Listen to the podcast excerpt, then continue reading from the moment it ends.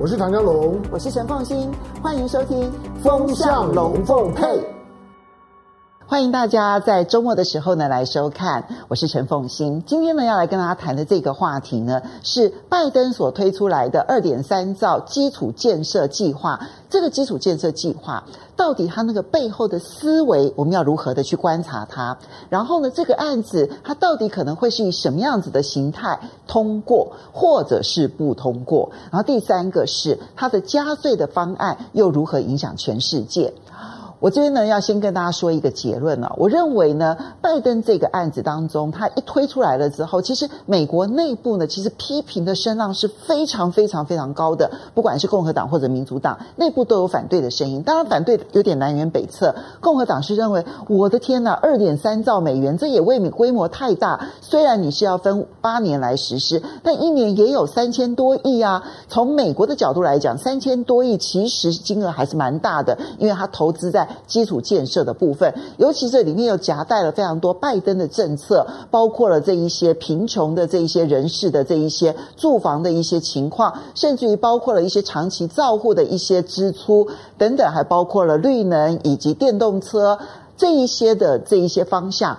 共和党大力的反对。好。那但是共和党并不反对基础建设方面的投资，因为这个其实是当年川普呢就不断的在希望能够推动的。好，所以这共和党的反对是说规模太大了。好，对于民主党的支持者来讲，他们的反对是说这规模太小了，我们估计应该有三兆到四兆，怎么你出来只有二点三兆？所以你应该再把什么加进去，什么加进去，什么加进去。所以你从这里面的反应啊，其实你可以大胆的预测。他还是会通过，就是以拜登在国会里头的众议院跟参议院虽然是脆弱的多数，但最终他会通过，只是他可能会打折通过，用打折的方式争取一些共和党的这些票，包括了共和党的众议员或者共和党的参议员的票，希望用这种方式能够通过。对于拜登来说，绝对是他今年最重要的案子，因为这个案子如果今年内不通过的话，那么。明年，那就是他们开始要准备明年底的期中选举了。国会里头包括了众议院跟参议院，都有很多的议员要重新改选。你如果这个案子拖到明年再去讨论、再去通过，对不起，可能以美国国会的生态以及政治生态来讲，它就过不了关了。所以今年拜登一定会全力的推动这个案子，非通过不可。那么第二个是。因为它配套措施就是我要有收入啊，收入的这个来源呢，其实就是加税。加税的这件事情，我再说一个结论，这个结论就是这个加税不是只有使得美国企业的税要加了，是全世界的企业都必须认清，美国会推动全世界的企业税一起跟着加税。等一下我会来为大家说明啊，为什么会是如此。好，所以呢，从这两个这个案子的本身的结论之后呢，我就去推出两个很重要的观点。其实呢，这个方案哦，你有没有闻到浓浓的中国味？其实拜登上任了之后，不管是他跟英国首相呢提到说应该要推一个西方版的一带一路，或者呢是他跟日本之间呢现在在谈说哦，美日之间要合作一个印太版的一带一路。就这里面，其实背后那个思维就是我要跟中国竞争，而中国现在呢，看起来已经发挥影响力的事情，我美国要跟进。其实它是一个跟进的思维，就是中国做什么，我美国就要跟着做什么。一带一路是这个思维，基础建设也是这个思维。其实拜登在推出基础建设方案之前，《纽约时报》已经在敲边鼓了啊！你要知道，在民主党当中呢，最重要的媒体就是《纽约时报》。《纽约时报》的最知名的专栏作家 Freeman 啊，在这个基础建设方案推出来之前呢，他就写了一篇长长的专论，里面呢就提到说，我们正在落后中国。那里面就细数了。那些基础建设上面，中国大陆的不管是道路啦、高速铁路啦，或者是它的桥梁啦、它的港口啦、它的机场啊，是如何如何如何的先进，它的制造业是如何如何的强大。现在呢，美国呢，因为百年来的建设有很多，其实都已经是非常的破旧老旧，道路有坑洞，然后铁路呢还是百年前的慢速铁路，没有高速铁路，然后港口非常的落后，然后同时呢，它的这个机场也非常的落后，港口常常的塞船，如何如何的。当他在写这一篇的时候，他是在为拜登制造一个舆论环境。这个舆论环境要告诉大家说，现在就是要推基础建设啦，不然的话，美国就要输中国啦。拜登在跟全美国民众推销他的基础建设方案的时候，他的重点也是放在中国啊。诶，美国再不建设的话，就会落后于中国了。所以你会在这里面闻到一个浓浓的中国味。为了跟中国竞争，所以基础建设方案一定要通过。那么，其实不只是如此啊！最近在整个的世界局势上面，还有一个浓浓的中国味，但就是中国大陆其实为了它的新疆的问题，现在呢积极的要在中东布局它的中东政策。就它的中东政策呢，必须要确保穆斯林族群其实是站在中国这一边的。那么可以确保呢，新疆的穆斯林不会因此而有西方这样煽动一下，就出现一些大乱的一些情况。就他的中东政策里面呢，现在有几个很明显的方向：第一，中英和好，所以呢，中国跟伊朗之间签署了这个二十五年的合作协议，这影响其实非常的大。第二个是他的政策对准的是巴勒斯坦。因为以色列其实所霸占的巴勒斯坦的土地，这里面其实，嗯、这个二次世界大战之后呢，给以色列的土地其实是其中的一部分。但六日战争之后呢，以色列所占领的土地，其实是让巴勒斯坦人民流离失所很重要的一个这个情况。那这个霸占的这个土地，其实联合国至今是不承认的。而中国大陆决定要替巴勒斯坦出头，替巴勒斯坦发声。大家如果有关注国际情势的话，你会发现，美国的中东政策也突然之间的转向了。一个就是核协议，美国、英国、德国、法国、俄罗斯跟中国大陆。六国跟伊朗在二零一五年所签署的核协议，川普一上来了之后呢，废除了这个核协议，然后要继续制裁伊朗。那么伊朗非常非常的愤怒，但就在中伊签署了这个合作协议之后呢，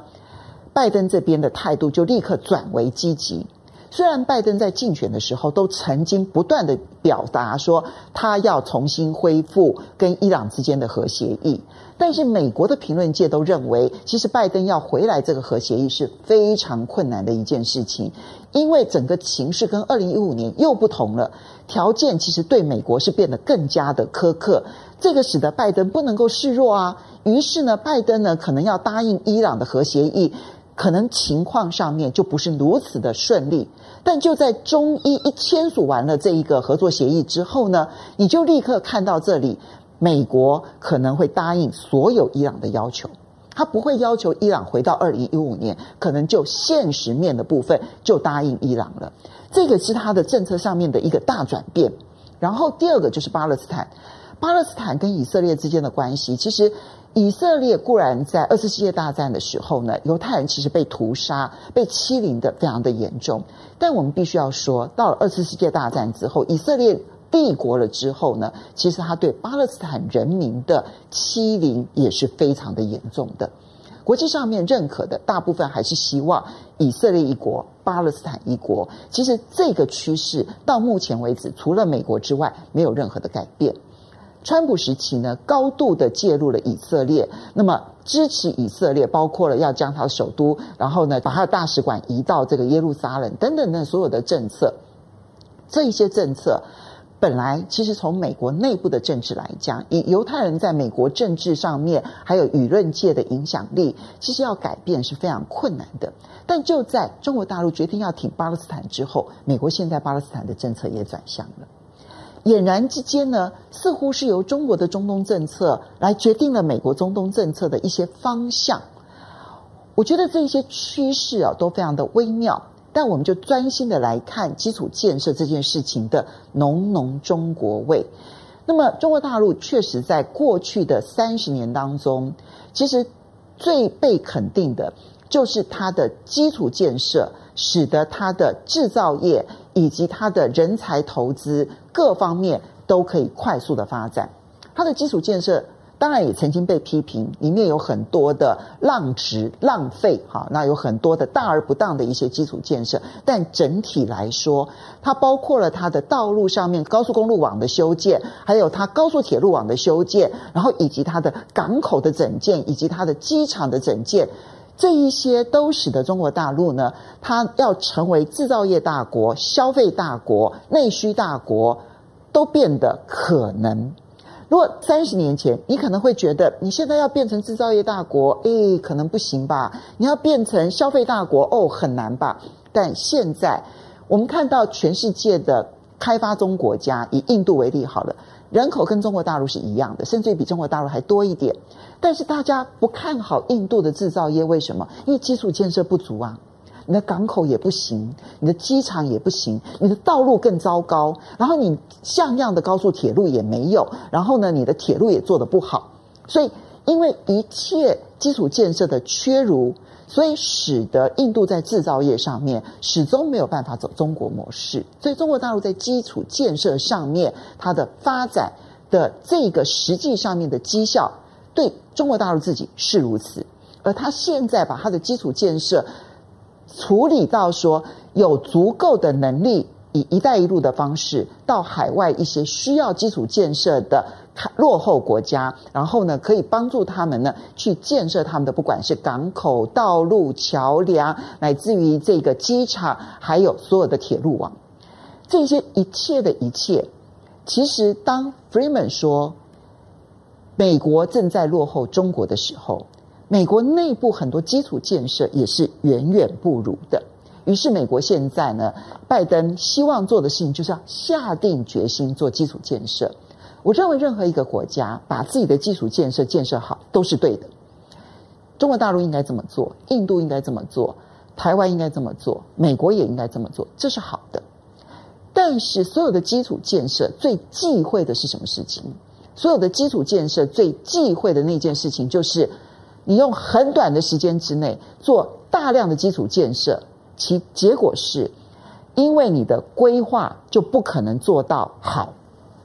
而且你短期有很大的一些计划，那长期来看的话，如果没有后续的计划，那请问一下，有什么厂商愿意投资？你知道八年计划看起来好像很长，事实上对任何的厂商来讲，八年计划都太短了。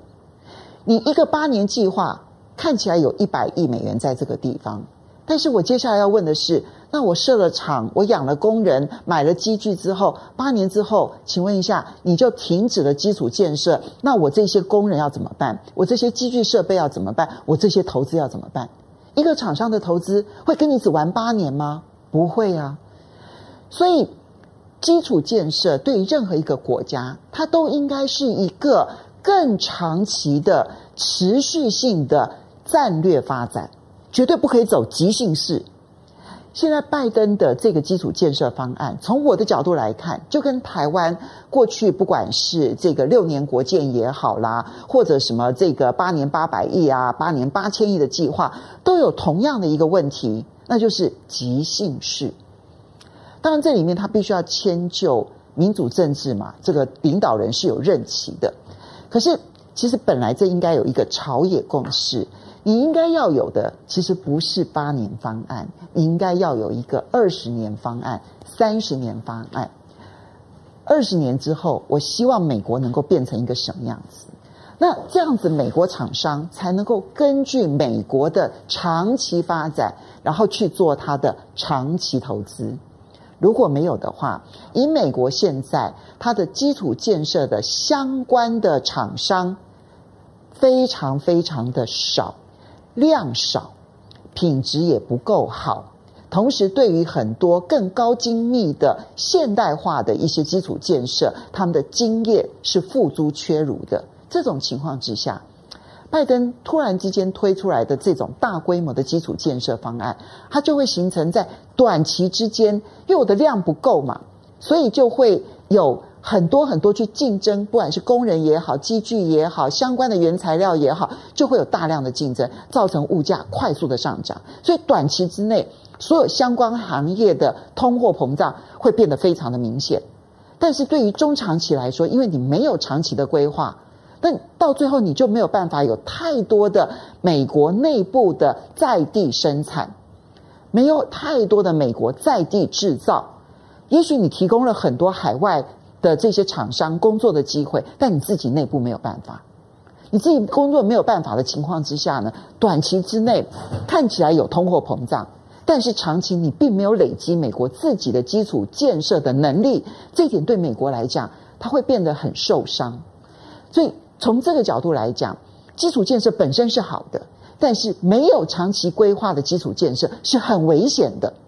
台湾其实有过去的例子，日本有过去的例子，韩国有过去的例子。最后我要提一下，配套措施是加税。那么，以美国现在的计划呢，是要把盈利事业所得税，在台湾叫做盈利事业所得税，他们叫做企业所得税，从百分之二十一的税率提高到百分之二十八。好，那么，嗯，当然最后可能不会是百分之二十八，因为拜登已经松口了，说，呃，如果缩减一点也没有关系。那可能大家现在市场预估可能是到百分之二十五。但除了一般的企业所得税税率之外呢，美国这一次还要把这个跨国企业的海外所得科。百分之二十一的所得税，从百分之十点五提高到百分之二十一。好，那么这种加税对于稳定的税收来源当然是好的，不至于说我这边呢花了很多的钱，然后那边发很多很多的公债，这是不负责任的。所以用加税来支应基础建设的支出是对的，是好的。现在关键点来了，那么会不会通过？我觉得是一个大问号。但第二件事情更重要，那就是。在推完了这件事情之后，对美国来讲，它有一个潜在的压力。我现在把税率整个都提高了，会不会公司都跑了？对企业来说，哎，这个水往低处流，税往低处流。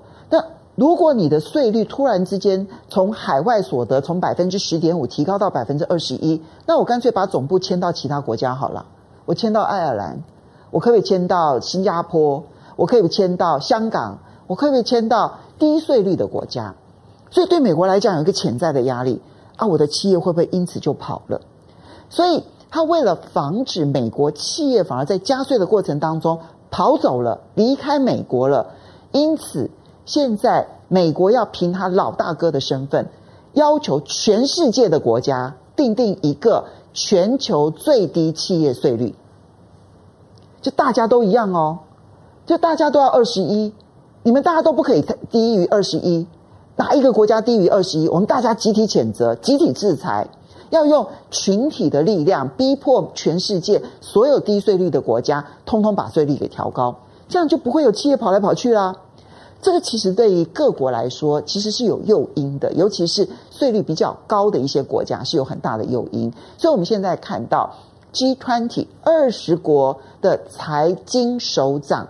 财政部的财，然后呢，金是金融的金啊，财经首长就是管专门管财政的、管税收的、管金融的这些首长呢，他们的聚会呢，同意了这个方案，就我们大家在七月底之前要把企业税税率最低税负制呢这件事情定定下来，所以呢，我们可以预料得到，在七月底之前，如果 G 团体通过了。然后接着呢，他们在施压各个国家，到最后，它影响的就不是只有美国企业税税率要提高，而是全世界。如果现在呢，台湾有很多的厂商、很多的企业，然后他们的总部设在税率很低的一些免税天堂的话，要注意了。我觉得美国这一波为了要去筹钱，从某种角度来讲也算负责任的筹钱呐、不是只是印公债啊，然后印钞票了哈。那么，但是他为了要去筹钱，然后为了加税，可能全世界的企业税税率都有可能因此而提高。当然，这要观察七月底的时候呢，他们能不能够推出一个更具体的方案。所以整体来讲，这一次的基础建设的方案呢，他看到浓浓的中国味。但是呢，美国要去学这个基础建设的这个整个的这个这个这个发展哦，其实呢，它需要更长期的战战略。八年计划是不能够帮美国解决它的基础建设落后的问题，而最后就是加税这件事情，可能全世界都会受影响。这就是今天跟大家分享的内容，非常谢谢大家的收看。